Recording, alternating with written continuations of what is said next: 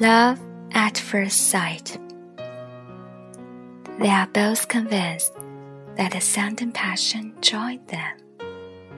Such certainty is beautiful, but uncertainty is more beautiful still.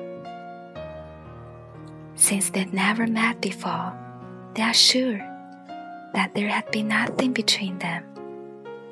But what's the word from the streets, staircases, hallways? Perhaps they've passed each other a million times. I want to ask them if they can remember a moment face to face in some revolving door, perhaps a sorry muttered in a crowd, a curt wrong number caught in the receiver.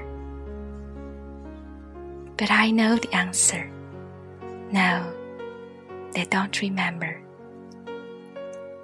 They would be amazed to hear that chance has been toying with them now for years.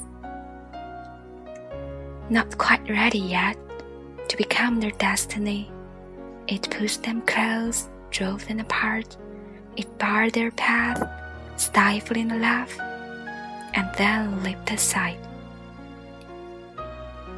There were signs and signals, even if they couldn't read them yet.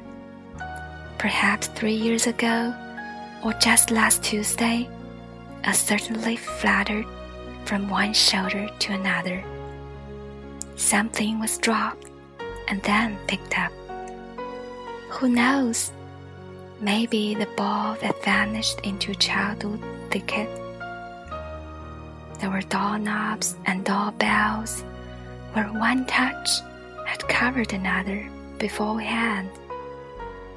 Suitcases checked and standing side by side. One night, perhaps, the same dream, grown hazy by morning. Every beginning is only a sequel, after all, and the book of events is always open halfway through.